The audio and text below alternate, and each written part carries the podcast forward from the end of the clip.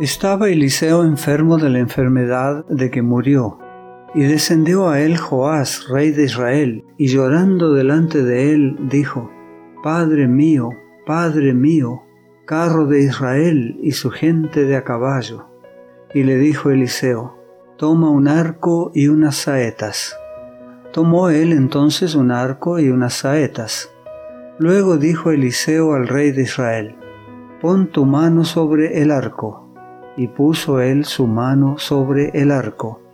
Entonces puso Eliseo sus manos sobre las manos del rey y dijo, Abre la ventana que da al oriente. Y cuando él la abrió, dijo Eliseo, Tira. Y tirando él, dijo Eliseo, Saeta de salvación de Jehová y saeta de salvación contra Siria, porque herirás a los sirios en Afec hasta consumirlos. Y le volvió a decir, toma las saetas. Y luego que el rey de Israel las hubo tomado, le dijo, golpea la tierra. Y él la golpeó tres veces y se detuvo. Entonces el varón de Dios, enojado contra él, le dijo, al dar cinco o seis golpes, hubieras derrotado a Siria hasta no quedar ninguno, pero ahora solo tres veces derrotarás a Siria. Y murió Eliseo, y lo sepultaron. Segundo libro de los Reyes, capítulo 13, versículos 14 al 20.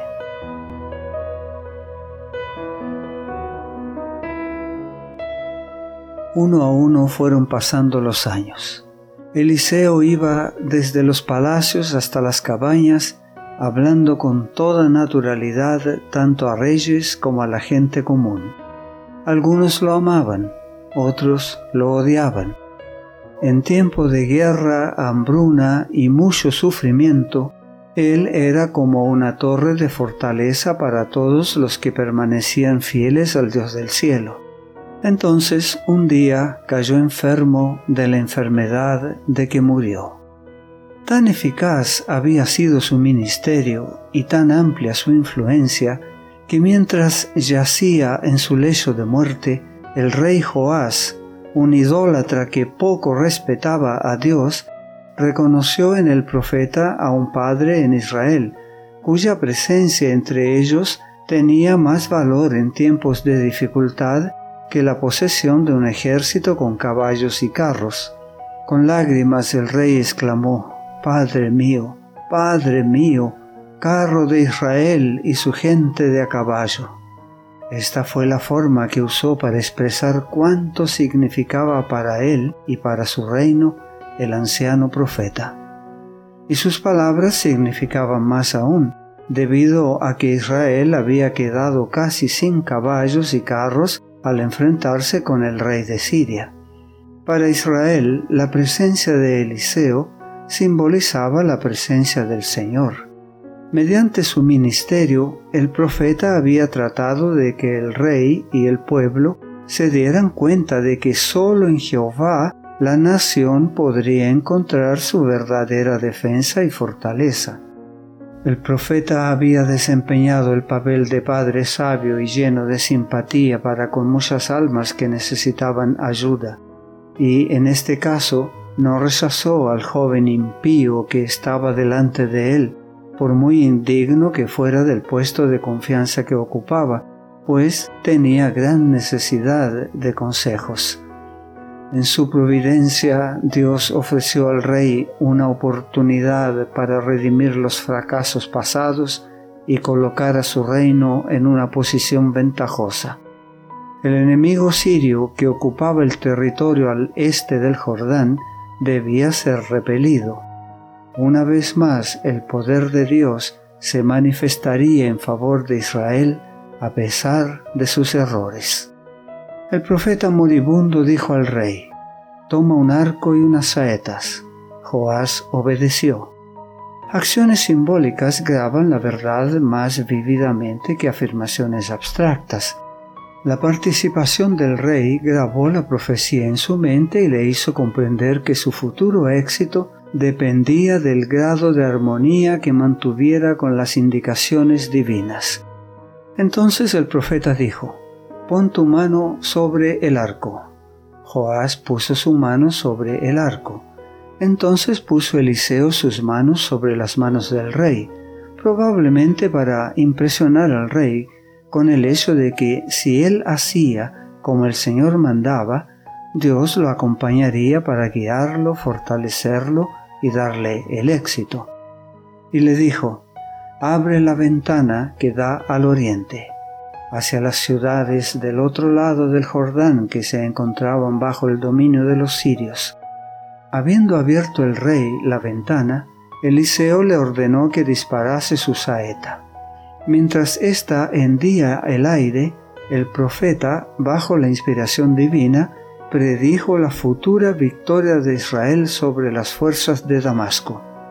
Saeta de salvación de Jehová y saeta de salvación contra Siria, porque herirás a los sirios en Afec hasta consumirlos. El profeta probó entonces la fe del rey y le volvió a decir, toma las saetas. Y luego que el rey de Israel las hubo tomado, le dijo, golpea la tierra otro acto simbólico para indicar que la victoria sobre Siria no sería fácil. La liberación completa no se efectuaría sino como resultado de un esfuerzo largo y sostenido. Y él la golpeó tres veces y se detuvo. Joás se detuvo demasiado pronto. Se le dijo que golpeara la tierra, pero era él quien debía decidir cuántas veces había de golpear. De eso dependerían los resultados que se lograran. Si era agresivo y decidido, perseverante en su tarea hasta que se lograran todos los objetivos, podría ganar una victoria tan completa sobre su enemigo que Siria nunca más constituiría una amenaza para Israel. Eliseo exclamó, angustiado, al dar cinco o seis golpes hubieras derrotado a Siria hasta no quedar ninguno, pero ahora solo tres veces derrotarás a Siria. La victoria total exigiría mucho más esfuerzo que la recuperación del territorio del otro lado del Jordán. Significaba un ataque contra Siria misma para destruirla a fin de que no pudiera levantarse más como una amenaza para Israel y sus vecinos. Aún los golpes de las flechas sobre la tierra significaban más de lo que el rey entendía. Debía haber herido con esas flechas la tierra cinco, seis, siete, diez veces para manifestar su intenso deseo de hacer la obra que Dios quería que hiciera. La lección que Joás debía aprender es para todos.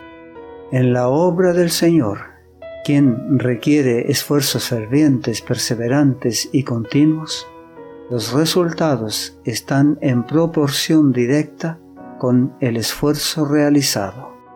La obra se atrasa porque los obreros en la viña del Señor se cansan demasiado pronto. Si cada obrero se diera por entero a la tarea de salvar almas, los resultados serían mayores de lo que hoy son. Dios obtiene victorias de gracia mediante sus siervos cuando éstos se entregan a Él en completa consagración y trabajan con energía y celo incansables. Cuando Dios prepara el camino para la realización de cierta obra y da seguridad de éxito, el instrumento escogido debe hacer cuanto esté a su alcance para obtener el resultado prometido. Se le dará éxito en proporción al entusiasmo y la perseverancia con que haga la obra. Dios puede realizar milagros para su pueblo solo si desempeñan su parte con energía incansable. Llama a su obra hombres de devoción y de valor moral que sientan un amor ardiente por las almas y un celo inquebrantable. Estos no considerarán ninguna tarea demasiado ardua ni ninguna perspectiva demasiado desesperada, y seguirán trabajando indomablemente hasta que la aparente derrota se convierta en gloriosa victoria. Ni siquiera las murallas de las cárceles ni la hoguera del mártir los desviarán de su propósito de trabajar juntamente con Dios para la edificación de su reino. Con los consejos y el aliento que dio a Joás, terminó la obra de Eliseo. Aquel sobre quien el espíritu que había reposado sobre Elías había caído en plenitud, se demostró fiel hasta el fin. Nunca había vacilado ni había perdido su confianza en el poder del Omnipotente. Siempre cuando el camino ante él parecía completamente cerrado, él había avanzado por fe, y Dios había honrado su confianza y le había abierto el camino. No le tocó a Eliseo seguir a su maestro en un carro de fuego. Dios permitió que le aquejase una enfermedad prolongada. Durante las largas horas de debilidad y sufrimiento humanos, no se quejó ni perdió la fe en Dios, en cuya presencia sabía que estaba siempre. Se aferró a las promesas de Dios y contemplaba constantemente en derredor suyo a los mensajeros celestiales de consuelo y paz. Así como en las alturas de Dotán se había visto rodeado por las huestes del cielo, con los carros y los jinetes de fuego de Israel, estaba ahora consciente de la presencia de los ángeles que simpatizaban con él, y esto lo sostenía. Toda su vida había ejercido una fuerte fe, y al avanzar en el conocimiento de las providencias de Dios y de su misericordiosa bondad, su fe había madurado en una confianza permanente en su Dios. Y cuando la muerte lo llamó, él estaba listo para descansar de sus labores. La gracia de Dios sea contigo.